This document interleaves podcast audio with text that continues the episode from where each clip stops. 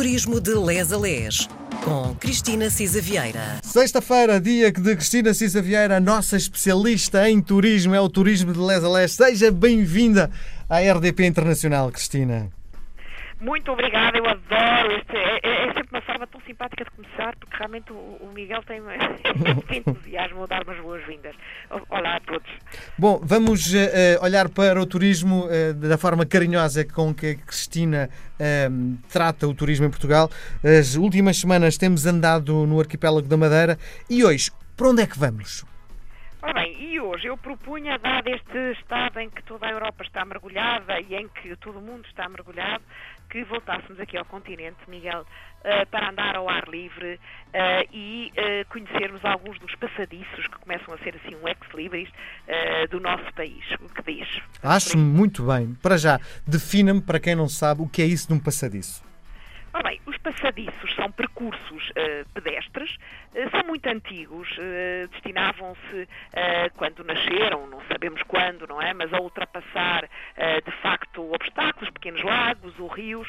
Depois foram ganhando também, nesta, graças a Deus, nesta nossa nova cultura também de proteção da, do solo e da flora e dos espaços naturais, esta intenção de poupar, evitar a degradação e o pisoteio das dunas, do solo e da, da flora e, portanto, passaram a ser sobrelevados ou em estrados de madeira, etc. Eles realmente, hum, em termos de, de, até de técnicas construtivas, é engraçado que eu estive à procura quando é que isto nasceu, e realmente na Europa o primeiro guia para a construção deste tipo de percursos foi editado só em 1983.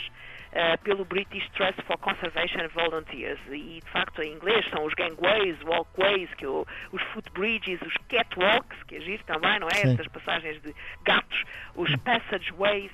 Portanto, uh, uh, enfim, têm aqui alguma. são relativamente recentes em termos mais estruturados. Em, em Portugal, de facto, o que está mais na moda é o, são os passadiços do Paiva, eh, que foram distinguidos no, no World Travel Award no, no Geoparque da Roca, já arderam, já foram reconstruídos, são em, em muito, realmente muito curiosos, muito interessantes, eh, muito interessantes e talvez porque têm este relevo todo, atraem milhares de pessoas eh, todos os anos. Mas atenção, estes passadiços do Paiva uh, têm um limite máximo diário de 2 mil visitantes. Uhum. Uh, este percurso tem cerca de 8,7 km de extensão, vão ao longo do rio Paiva, ali na, na, no distrito de Aroca, acompanha as praias fluviais do Arainho e da Espiunca. Apesar de ter apenas 8,7 km, atenção, tem, é considerado com um grau de dificuldade elevado, porque tem descidas e subidas muito acentuadas. Ténis, neste acha que... que vai ser construída aí a maior ponte pedonal suspensa do mundo. Diga uma coisa, o calçado uh, adequado para fazer este percurso será ténis, sapatilhas? Pronto, eu é o que uso, estes ténis e sapatilhas que tenham uma boa tração, não é? Porque Sim. na parte, pelo menos, e sei que você também é caminhante, etc., na parte das descidas tem que ter alguma, algum poder de agarra, agarre, não é? Porque, sobretudo, se o sol está úmido, eu acho que é importante ter um bom calçado. Sim. Neste caso do Paiva, também recomendo que se compre o bilhete online, que custa só 2 euros, uh, por causa deste limite do, dos uh, visitantes diários. No local, de qualquer maneira, não, não, são, são 4 euros uh, por dia. Uh, é preciso levar a mochila, é preciso levar água, é preciso levar uh, um calçado de facto adequado. em Portugal também, o mais antigo de todos os passadiços será um dos anos 80, do século passado, que foi o da reserva, é o da Reserva Natural das Dunas de, de São Jacinto. Neste caso, destinava-se a permitir o acesso à área de reserva integral sem, de facto, pisar o cordão dunar e a vencer algumas valas de drenagem. Eu este também já fiz, recomendo mesmo que se leve água. É, um, é mais árido este, uh, não é tão, enfim, tão bonito em termos de beleza natural e de sombras como é o dos Paivas, nem tão uh, exótico, digamos assim, uh, mas para atravessar ali aquelas valas de drenagem o cordão dunar é bonito também. É um, é em um quanto tempo acha diferente. que faremos este percurso? Demorou mais tempo. Eu este quase que fiz eh, uma hora e meia ou duas horas. Uh, duas horas para fazer este percurso. É todo muito. Uh, Passa-se ali umas zonas meia pantanosas, etc. Uh, depois, uh, portanto, há muitos em Portugal, desde hum, que podem percorrer com trilhos, os trilhos a pé ou a bicicleta. Uh, eu hoje, desta vez, deixava aqui mais algumas sugestões. Eh, para um percurso mais urbano, temos o Passadiço Marítimo de Gaia, é de facto o primeiro eh, urbano, é perto da cidade, tem o Rio Douro eh, como pano de fundo. É uma boa escolha para fazer exercício físico, porque vai da Marginal sob a Ponto Infante até ao Cais de Quebrantões. E, portanto, pode-se fazer por ciclovia, enfim, depois tem esse passeio também.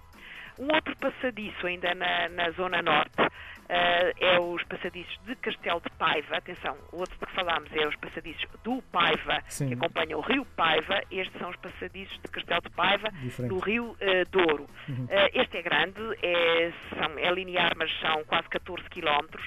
Tem uns miradouros que estão alguns ainda a ser feitos em casco de barco. Começa numa praia fluvial.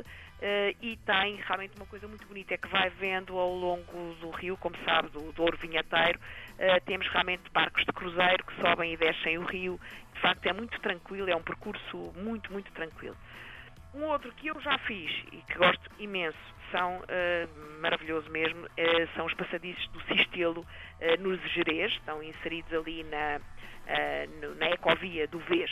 Esta zona, já agora, tem uma curiosidade, é conhecida como o Tibete português, porque tem uns socalcos hum. escavados na terra e aumentam, de facto, ali o solo cultivável. Tem a pequenina aldeia de Sistelo, que serve de ponto de partida ou de chegada, de partida, se partirmos daí, de chegada, se sairmos da ponte de Vilela.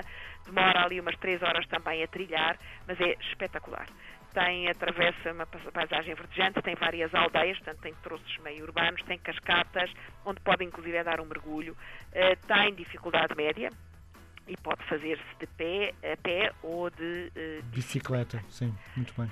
Podemos chegar até ao Alentejo, que temos aí um também que é dos mais espetaculares, que é os passadiços do Alamal, no Gavião. Atenção, eles foram uh, fortemente prejudicados pelos incêndios, mas o ano passado, em 2019, reabriram.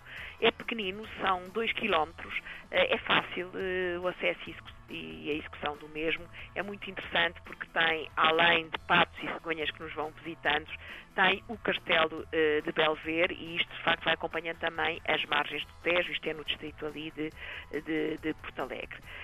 Uh, aqui mais perto de Lisboa, aqui porque eu estou a falar de Lisboa, claro. uh, há um também muito conhecido em 2011, que são na zona de Cascais os passadiços chamados de Cresmina, no Guincho, uh, que estão no Parque Natural de Sintra Cascais.